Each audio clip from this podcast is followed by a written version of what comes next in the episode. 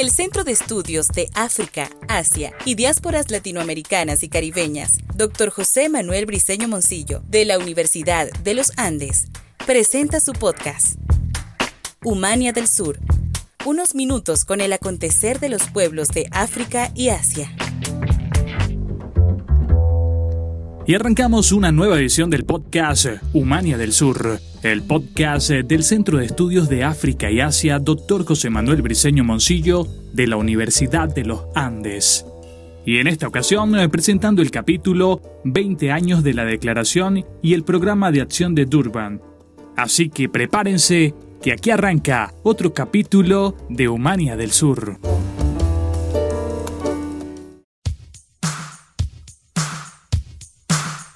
El pasado 22 de septiembre se conmemoraron 20 años de la Declaración y el Programa de Acción de Durban.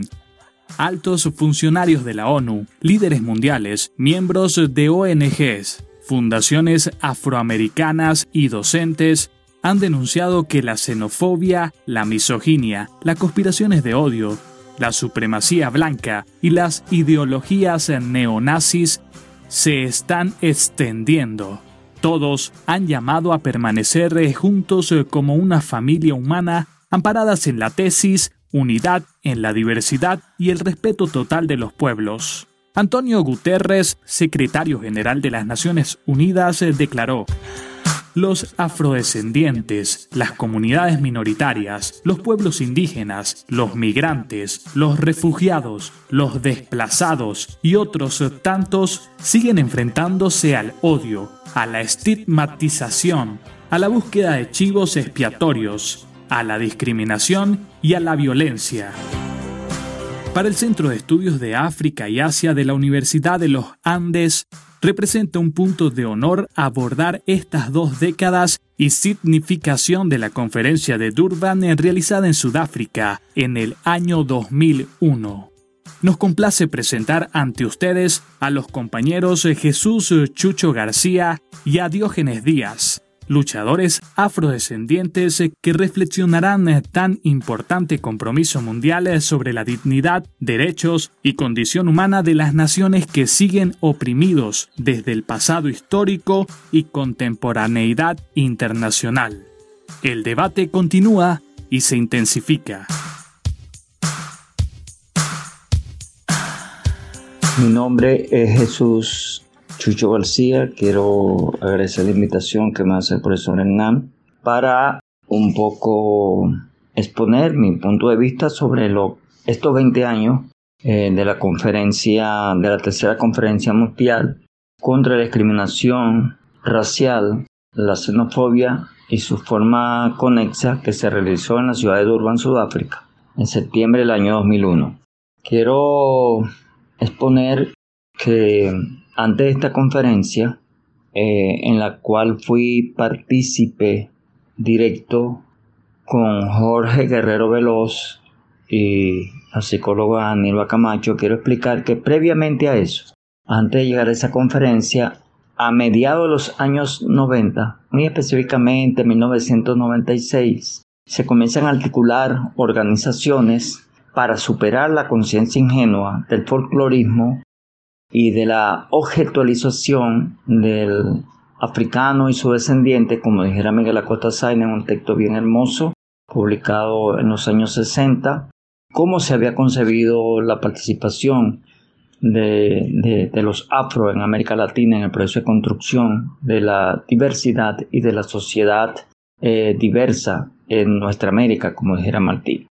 Esas organizaciones que tuvieron como dos focos, una que fue Afroamérica 21, que va a surgir en Washington en el año 1996, y posteriormente la organización eh, de plataforma continental, eh, la plataforma negra continental, teniendo como punto de referencia Uruguay y Colombia. Esto, por supuesto, estas organizaciones tenían algunas coincidencias y diferencias, pero teníamos una coincidencia que se aproximaba una conferencia mundial. Durante ese proceso, estas distintas organizaciones logramos establecer una agenda común para hacernos sentir en esa futura conferencia. El organismo que palmó más o menos todos los ejes de interés. En primer lugar, reconocer que estamos en una situación de desventaja. Teníamos un aproximado que éramos aproximadamente 130 millones de los africanos y sus descendientes en América Latina y que estábamos bajo la línea de la pobreza. Teníamos la certeza que los estados eran totalmente ausentes ante la situación de pobreza, discriminación que vivíamos. Producto de ello vamos a crear lo que se llamó la Plataforma Continental Afro-Latinoamericana. Posteriormente nos reunimos en varios países, aquí en Venezuela, en Colombia, en Uruguay, en Costa Rica, y desde allí fuimos estructurando una agenda. Se va a realizar, se van a realizar en el año 2000 las conferencias continentales gubernamentales en preparatoria a la conferencia mundial de Durban. Esas fueron las conferencias contra el racismo. Por cierto, la conferencia en América Latina eh, contra el racismo, que debía darse en Brasil, no se dio en Brasil por la tensión racial que había en Brasil. Como ustedes saben, Brasil después de Nigeria es el país donde más habitan personas de, de tez negra, ¿no? y había una, una situación bien delicada. Por eso esa conferencia continental gubernamental se va a trasladar a Chile. No obstante, los movimientos sociales también nos vamos a trasladar a Chile. Fuimos aproximadamente 400 organizaciones que en el mes de diciembre del año 2000, en la primera semana, nos reunimos en Santiago de Chile.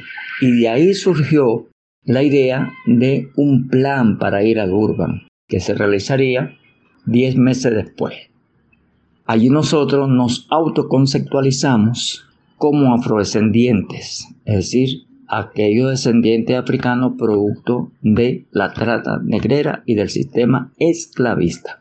Ese concepto no fue definido por la academia, ese concepto no fue definido por los intelectuales, aislado de nuestras realidades, fue una construcción de los movimientos sociales. Así, de, después que creamos este concepto del año 2000 hasta, hasta junio del año 2001, pudimos estructurar un plan que va a tener una coincidencia con los cinco puntos que estaba planteando Naciones Unidas para la tercera conferencia mundial contra el racismo. También analizamos que anteriormente se habían dado dos conferencias contra el racismo. Una fue en 1978 en Ginebra, que estuvo focalizada contra el colonialismo en África. La segunda conferencia fue en 1983, también en Ginebra, que estuvo focalizada en la lucha contra el apartheid. Pero ¿cuál fue la diferencia de eh, la tercera conferencia mundial de, de Durban contra el racismo y las otras dos conferencias? Las otras dos conferencias fueron muy gubernamentales. La participación de los movimientos sociales fue muy poca, pero para esta, la tercera conferencia, ya constituíamos un bloque bien sólido con una agenda que va a tener una influencia en esa conferencia, en la tercera conferencia.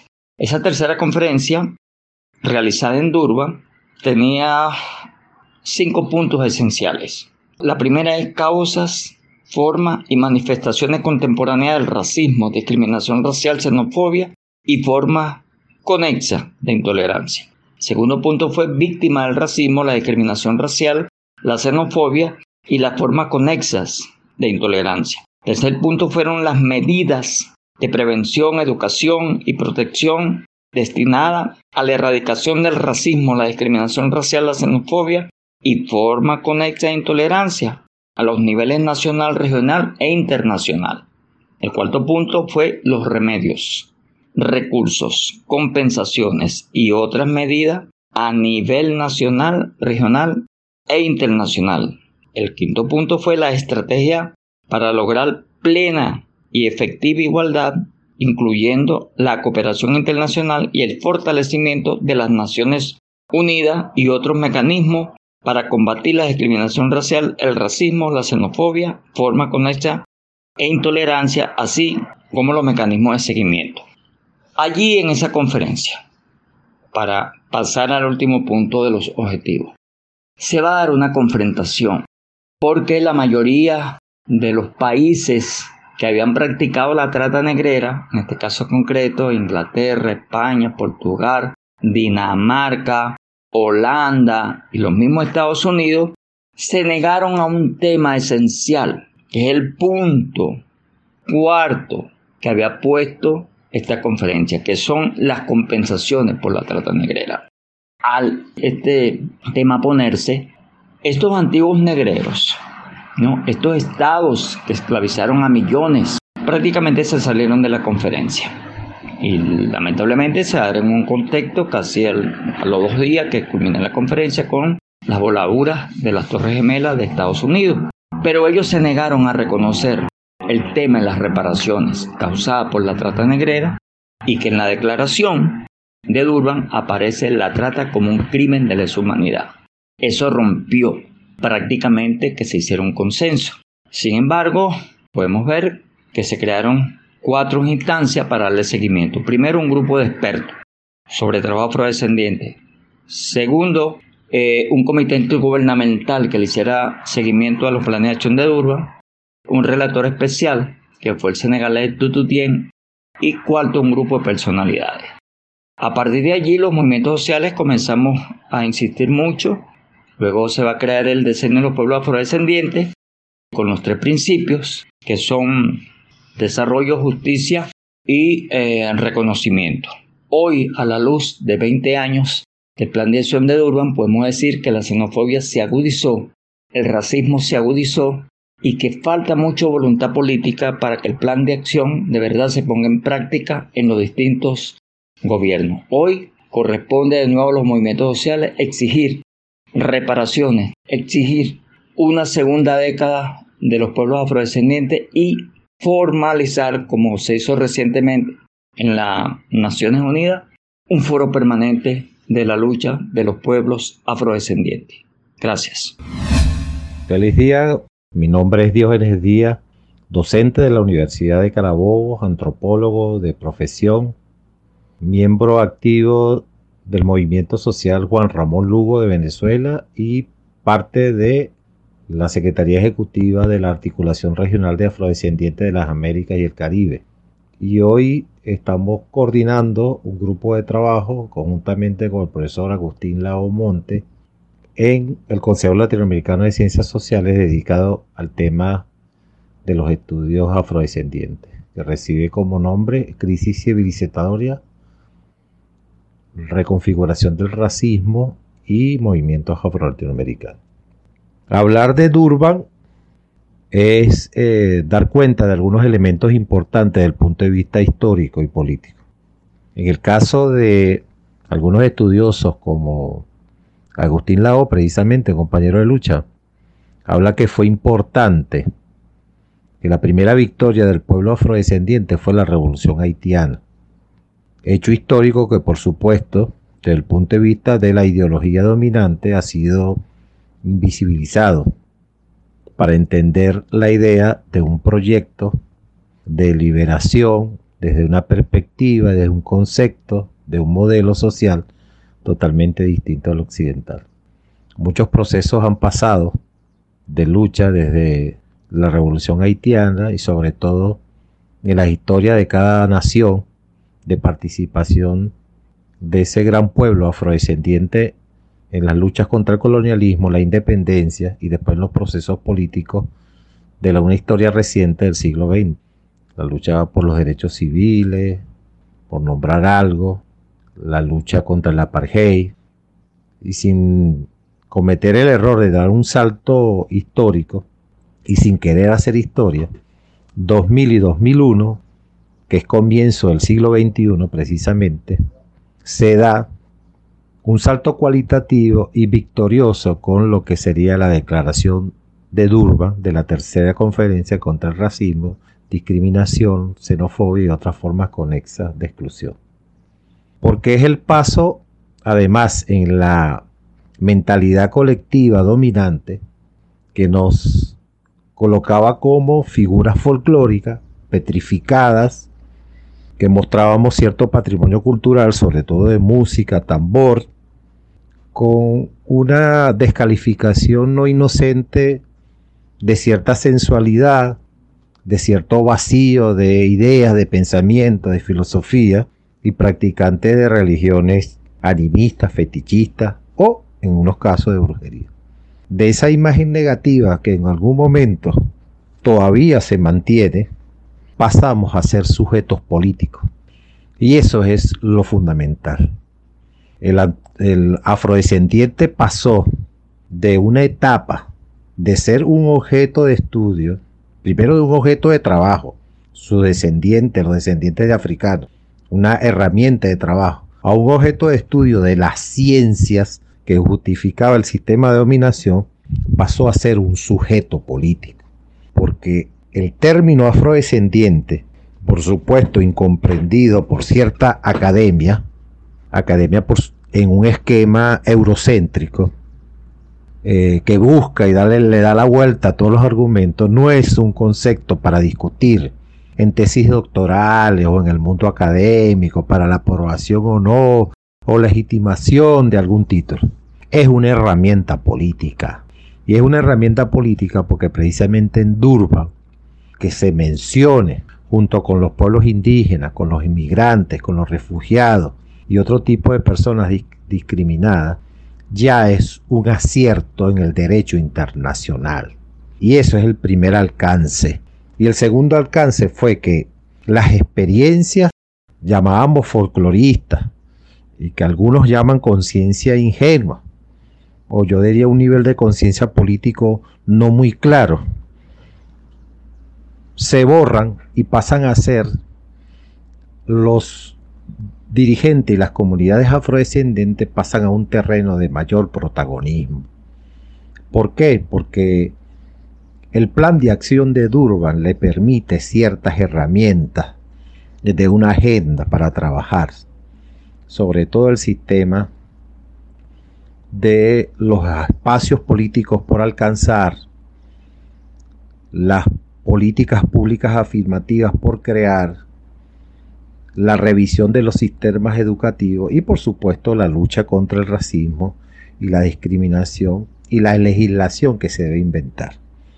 O sea, 2000, la primera etapa del siglo XXI representó para el movimiento afrodescendiente del continente, no solamente de la región, sino también de Europa, un paso importante en el reconocimiento. O sea, por eso que la defensa del uso del concepto y la identidad de afrodescendiente costó sangre, sudor y lágrimas un poco parafraseando aquel grupo musical. Y costó porque es parte de un proceso histórico. Los líderes, los líderes que estuvieron participando en la conferencia de Durban se batieron con los protagonistas directos de las concepciones más retrógadas y reaccionarias. Y precisamente eso es hoy, ayer y hoy la lucha. ¿Qué pasó después de Duro? Cada país, cada experiencia se repitió.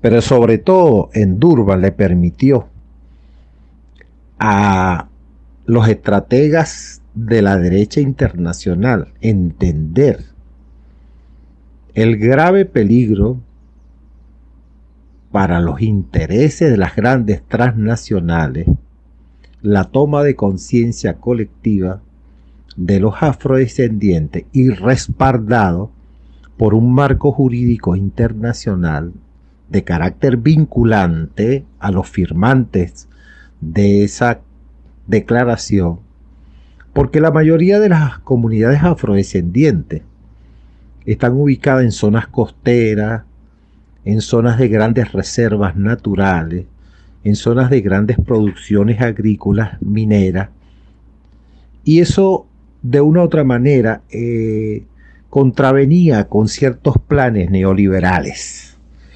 Los mejores ejemplos son el caso de Colombia y todo el desplazamiento que tienen esas comunidades aparte de la propia guerra, el desplazamiento en comunidades como los garífonas en Honduras, para citar dos ejemplos, o el caso de comunidades como los quilombolas en Brasil.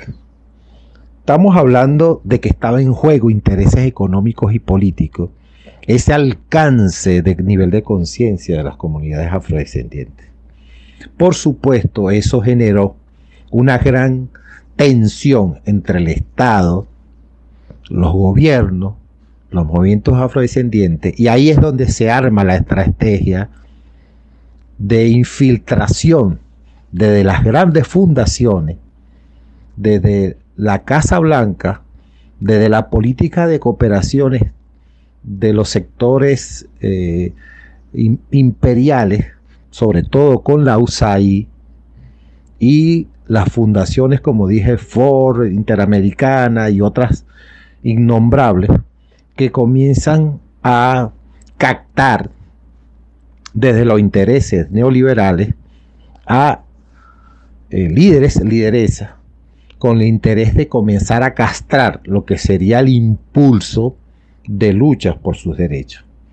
Igualmente pasó en los llamados gobiernos progresistas que de una u otra manera, sin comprender la verdadera caracterización de lo que significó Durban, y sobre todo impregnado con paradigmas del punto de vista político, sobre todo de trascendencia marxista, de entender que no solamente la lucha de los dominados y los dominantes es una lucha de clase entre trabajadores y, burguesía o entre el trabajo y el capital, sino que eh, la humanidad había dado pasos importantes, como el caso de la lucha de las mujeres, el caso de los jóvenes, el caso de la diversidad sexual de los pueblos indígenas, y pasado nuevamente un nuevo escenario de sujetos en sus luchas por sus derechos que eran los afrodescendientes.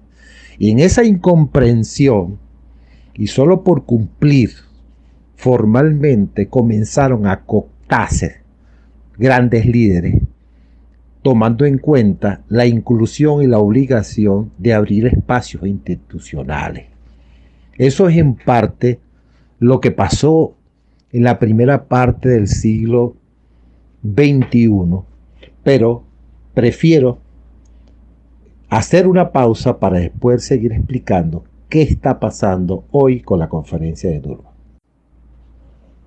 Hoy podemos decir que lo logrado en los primeros 10 años de este siglo, por errores políticos, por debilidades del movimiento social afrodescendiente, del continente, por neutralización de iniciativas, por una visión estratégica no muy clara y sobre todo por los avances de la derecha en el continente, hay un retroceso. La Secretaría de Política de Igualdad Racial creada en Brasil cuando el gobierno de Lula prácticamente fue desaparecida por Bolsonaro la corporación afroecuatoriana creada por Correa prácticamente está desaparecida. Organizaciones como Conadecafro en Venezuela o Incodir prácticamente sus procesos de incidencia en las políticas institucionales del gobierno de Venezuela son marginadas. El crecimiento de iniciativas como la Comisión Aponte en Cuba y ahora recientemente la política, eh, una Comisión Nacional Presidencial contra la Discriminación en ese país, en La Habana, con el gobierno de Díaz Carnet, va a paso lento. El desplazamiento, como anuncié, de los colombianos a comunidades afrocolombianas se mantiene y el asesinato de sus líderes el desplazamiento y migración forzada de los garífones en Honduras hacia Estados Unidos y la expropiación de sus tierras continúa. La tensión entre los grandes agroindustriales y los movimientos sin tierra y las quilombolas, quilombolas perdón, en Brasil se mantiene agregándole el asesinato permanente de jóvenes afrodescendientes en las favelas. el desconocimiento de los logros alcanzados en el cambio en, a nivel institucional en Uruguay todavía hoy se concreta en el no la no participación del gobierno de derecha en lo que fue la discusión de la conferencia de Durban recientemente en septiembre del 2021. El caso de Chile, el caso de México y el caso de Argentina, precisamente podemos decir lo que es una invisibilidad de lo que es la población afrodescendiente. El proceso constituyente en Chile puso de un lado a las comunidades afrochilenas la extranjerización, que de una otra manera la invisibilidad de los afroargentinos por el gobierno de Macri, ha permitido que hoy coja impulso la creación de movimientos afrodescendientes con autonomía, una federación de movimientos afroargentinos. En Perú es poca la participación y los espacios institucionales que tienen los afroperuanos. Haití, como comunidad descendiente, originaria, afrodescendiente, vive permanentemente a los hechos de la pobreza, de la ignorancia y de la exclusión, hasta del sistema de Naciones Unidas. Estamos hablando de un proceso que es peor en la condición de los mismos años 2000 y 2001 y con la cruda realidad de una debilidad y dispersión del movimiento afrodescendiente. La lógica de poder, la lógica del, sistema de dominación ha anulado la continuidad, aunque la agenda de Durban hoy tiene más que nunca vigencia. Aunque se ha nombrado grupos de trabajo en expertos, el año 2011 se convirtió en un año dedicado a los afrodescendientes. No se hizo nada. El del 2015 al 2024 se declaró el diseño internacional de los afrodescendientes. Hay países, hasta progresistas, que no han asumido ese, esa exigencia o esa exhortación que hace Naciones Unidas. Tanto así que el lobby principal de lo que fue esto, la declaración de foro permanente, se la ha querido asumir un gobierno de derecha como el gobierno de Costa Rica. Y cuando digo derecha, porque asocio racismo con derecha. Cuando todos sabemos que es un hecho histórico, que desde Dubois, desde la fecha de fundación de Naciones Unidas, después Malcolm X, en la misma conferencia de Durban del 2000, hasta el mismo movimiento progresista afro, a través de la articulación regional de afrodescendientes de las Américas y el Caribe, en el 2011, pidió el foro permanente. ¿Por qué el foro permanente?